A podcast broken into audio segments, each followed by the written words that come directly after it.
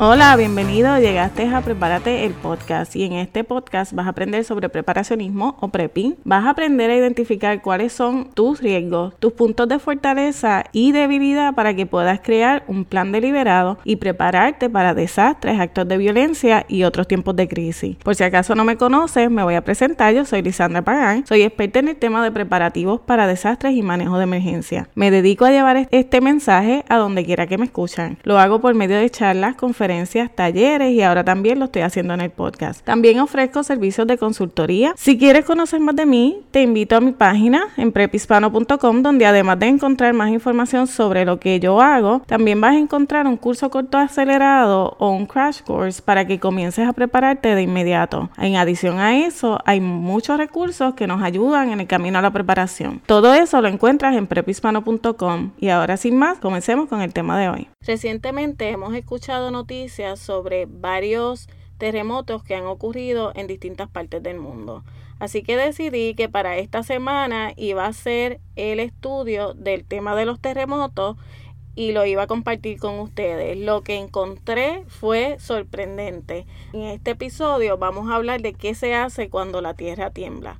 Pero también vamos a hablar de por qué la tierra tiembla, porque no todos los orígenes de los terremotos son de la naturaleza. Y también vamos a hablar de qué podemos hacer para prepararnos para un evento como este.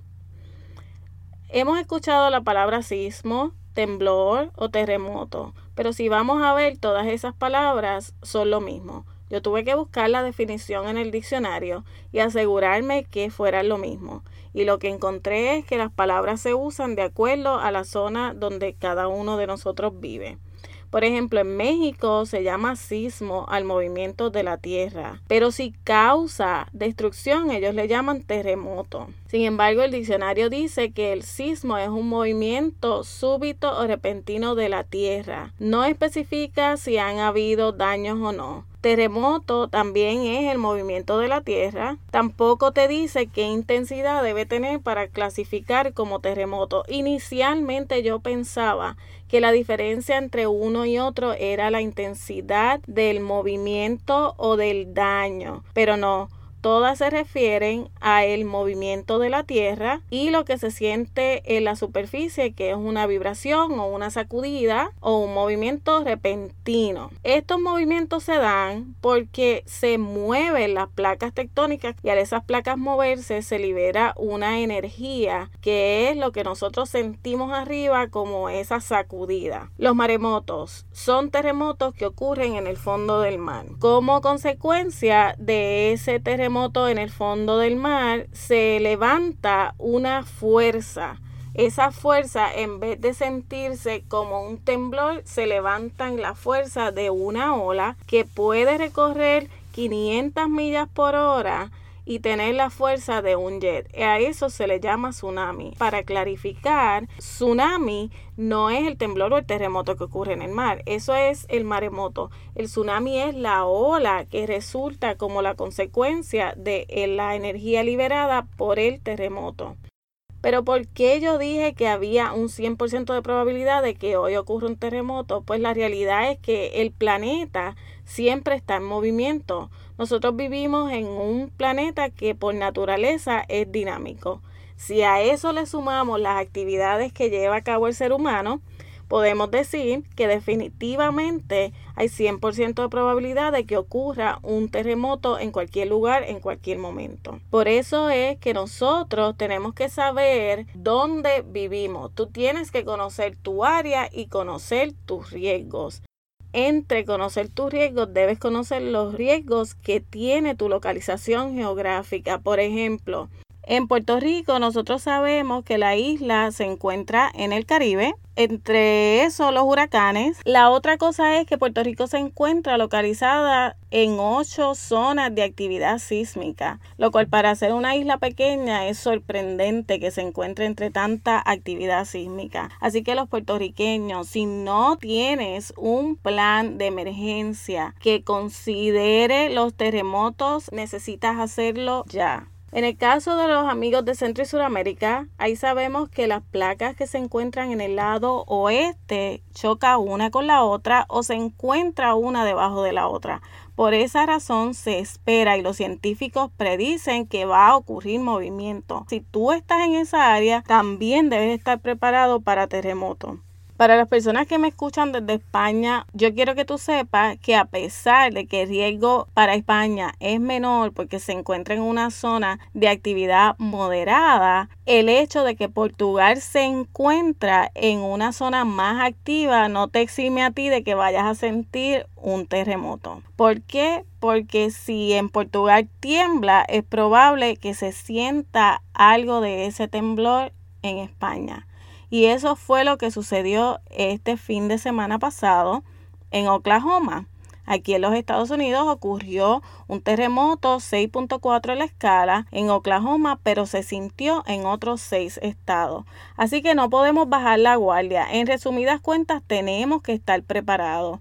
Porque también, en adición a que tú puedas sentir los terremotos que ocurren en otras localizaciones, también hay terremotos que son creados por el ser humano. ¿Te sorprende? Contrario a lo que muchos pensaban que eso era una teoría de conspiración, ya se ha comprobado, la ciencia comprobó que sí hay acciones que el ser humano lleva a cabo, consciente o inconscientemente, que pueden causar movimientos de la Tierra y terminar en terremotos de tres o más en la escala Richter. De hecho, antes se consideraba una teoría de conspiración, hoy en día hay un estudio realizado y publicado por William Ellsworth en el cual él descubrió que cuando se excava fracturando el terreno, como lo que se conoce como el fracking, que se hace mucho para extraer petróleo, o cuando se inyecta agua y desperdicios en el terreno a presión, otra práctica que llevan a cabo muchas corporaciones ¿Qué pasa? Pueden causar terremotos o temblores. ¿Por qué? Porque crean una serie de micro temblores cada vez que llevan a cabo una de esas prácticas. Y aunque son micro temblores, se van uniendo y van creando poco a poco más y más movimiento en las capas internas de la Tierra hasta que pueden causar un terremoto. Así que imagínate, ya no solamente nos tenemos que preocupar por el área geográfica, sino también por quienes están en el área, porque las acciones de ellos nos pueden afectar a todos. ¿Qué podemos hacer? Primero tenemos que saber dónde estamos parados, tenemos que conocer nuestros riesgos. Si tú no sabes dónde te encuentras o cuál es la actividad sísmica del área donde tú vives, te recomiendo que vayas a Google y busques un mapa del movimiento o de la actividad sísmica en tu área. Lo encuentras, lo hay para cualquier parte del mundo. Solamente escribe en el buscador actividad sísmica del el lugar donde sea que tú vives y tú vas a ver que te aparece un mapa que por un código de colores te va a decir en qué área tú te encuentras, cuál es la intensidad de la actividad sísmica en el área donde tú te encuentras. En adición a eso y a tener suministros guardados para emergencia, tú tienes que tener un plan de comunicación. También tienes que tener un plan de acción. Pero lo más importante es que ese plan tú lo vas a tener que practicar muchas veces hasta que lo sepas de memoria. Ahora también hay acciones que tú puedes llevar a cabo, como te digo, ahí tienes que tener un plan, tienes que practicarlo y hay otras cosas que tú puedes hacer antes de que ocurra un evento como este en tu área. Pero ¿qué vas a hacer cuando empieces empiece a temblar la tierra? Esa es la pregunta. Porque, ok, ya tú buscaste el mapa, ya tú sabes que estás en un área que puede o no puede haber actividad, pero te quieres preparar, o haces un plan de acción y quieres saber qué es lo que vas a hacer cuando empiece a temblar. Se recomienda que si estás dentro de un edificio, busques cobertura debajo de una mesa o un escritorio, algún mueble fuerte y estable que pueda protegerte de lo que caiga, que te agarres de ese mueble. Y eso se hace para evitar que te caigan pedazos o objetos que estén cayendo por el terremoto y que te vayan a golpear. Pero si estás fuera del edificio, sabes qué hacer porque siempre se nos ha recomendado que te vayas debajo de una mesa, pero nunca se nos ha dicho qué hacer en otras situaciones. Bueno, si estás fuera del edificio, tienes que buscar lugares abiertos. Nunca trates de entrar a un edificio a buscar cobertura ahí. La realidad es que estás mejor si estás fuera. y muchas veces no sabemos esta información. Nadie nos había dicho que si tú estás fuera, vayas a un lugar donde no haya nada, al lugar vacío, ¿verdad que no? siempre se nos dice vete debajo de una mesa o vete al, debajo del marco de una puerta, ve a una bañera y tírate un matre por encima y muchas otras cosas porque hay miles de acciones que tú puedes llevar a cabo cuando hay un terremoto para protegerte. Pero ¿quién te había dicho, por lo menos a mí nadie me había dicho, que si te encuentras fuera de un edificio, te vayas a un lugar abierto donde no hayan árboles, no hayan edificios o líneas eléctricas? ¿Qué pasa? Las personas no saben, muchos de nosotros no sabemos qué es lo que hay que hacer y qué hacemos. Nos entra el pánico y salimos corriendo. Los que están dentro del edificio quieren salir que eso nunca se recomienda que si estás trates de salir porque las escaleras por lo general y las ventanas comienzan las escaleras a colapsar y las ventanas a destruirse los cristales y todo eso y los que están fuera del edificio tratando de entrar a rescatar a los que están adentro. Esas son dos prácticas que no son recomendadas. Si estás dentro del edificio, busca donde refugiarte y quédate ahí. Si estás fuera, vete a un lugar abierto, no busques refugio.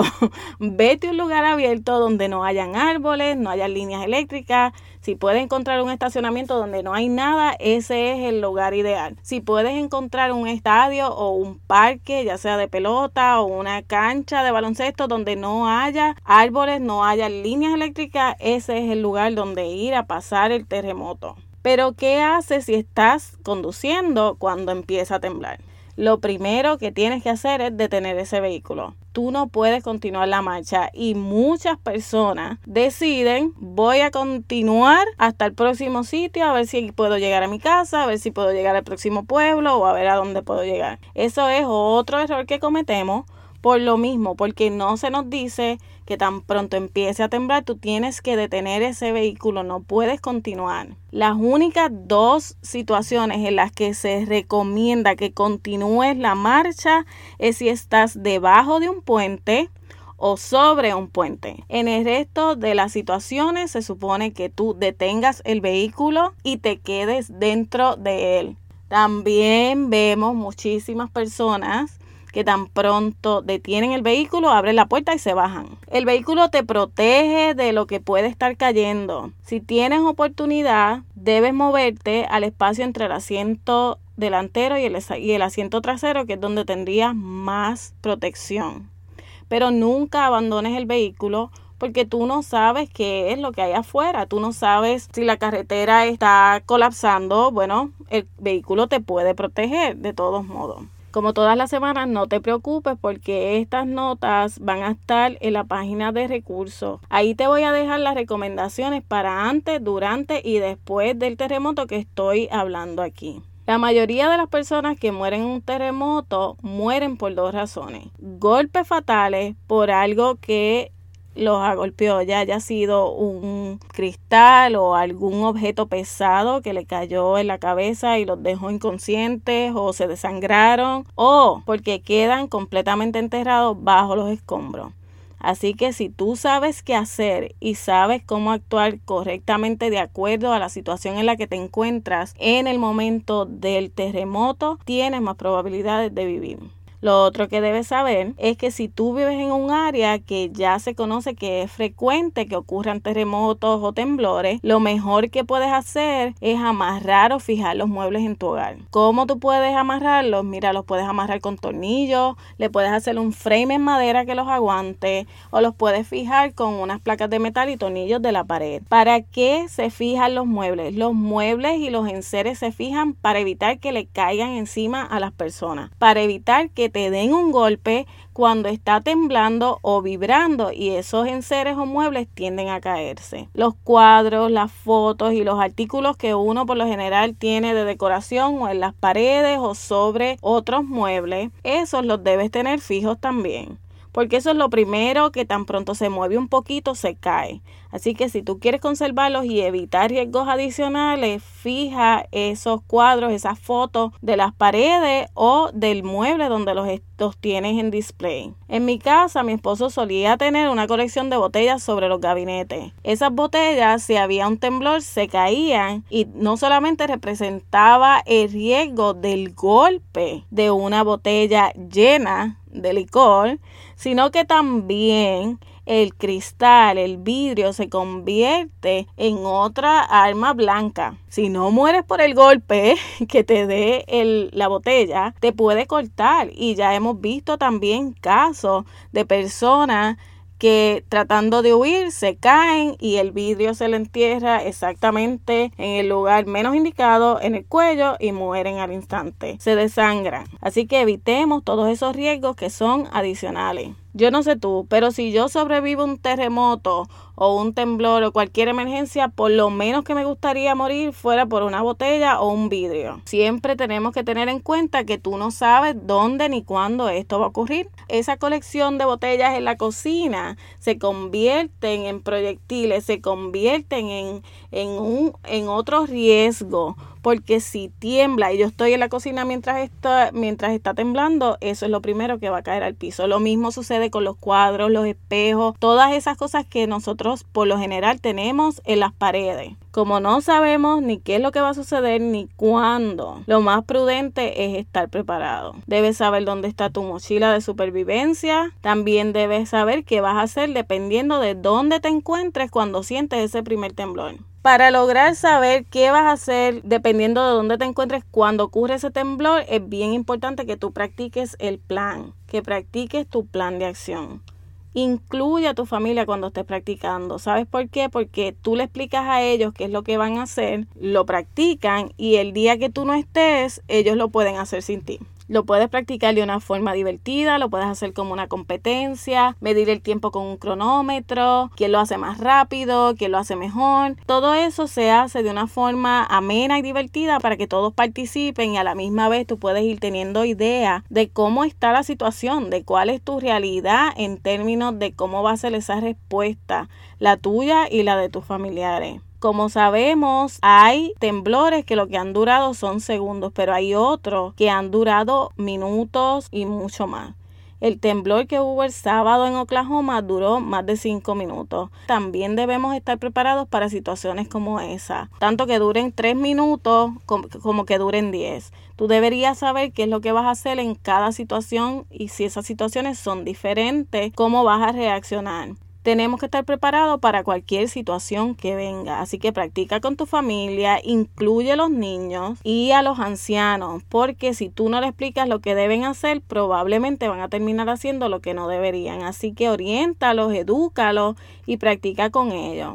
La ventaja de practicar cualquier plan es que tú vas a comenzar a identificar cuáles son las áreas de fortaleza y cuáles son las áreas problemáticas. Te vas a dar cuenta cuando estés practicando si quizás tú tienes los muebles localizados en un área donde no te ayudan en el momento en que tengas que buscar esa cobertura practica, porque ahí tú vas a poder hacer ajustes si te das cuenta que en el momento en que sea necesario buscar cobertura hay objetos que te impiden el paso o que previenen que lleguen al lugar donde tú tienes que llegar, puedes hacer esos ajustes antes del día del temblor. El día del terremoto tú no te tienes que preocupar por mover muebles porque ya tú sabes dónde está cada cosa, qué cosas estaban en un lugar inadecuado y lo has movido con tiempo. Ahora vas a ir practicando ese plan vas a ir encontrando las áreas que no funcionan, lo que funciona, hasta que lo llegues a perfeccionar. Cuando llegue el momento lo van a hacer de memoria, ya no va a haber ni que dar instrucciones. Hablando de la familia, quiero hablar también de las mascotas y se ha encontrado que después de un terremoto muchas veces esos animales tienen conductas erráticas.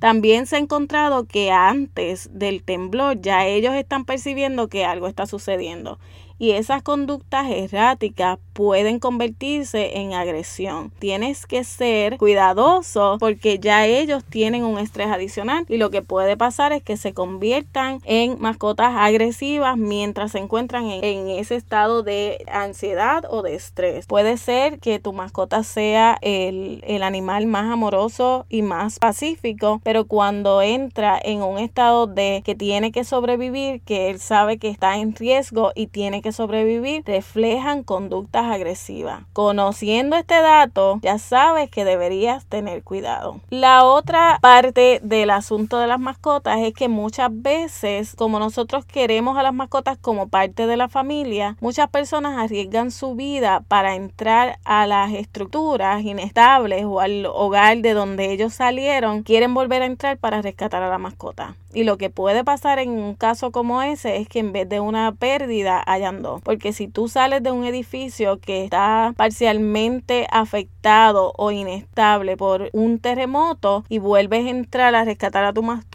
nadie te asegura que vas a salir de ahí con vida. ¿Por qué? Porque después de un temblor siempre hay aftershocks, que son movimientos adicionales. Eso puede ocurrir segundos después del terremoto inicial o hasta días después. No confíes y espera que van a haber aftershocks, que muchas veces son hasta más fuertes que el terremoto. Nunca entres a un edificio que ya ha sido afectado por el terremoto inicial. Si estás en tu hogar, verifica las líneas de gas y de electricidad, si es posible, porque obviamente no te quedes atrás para verificar eso.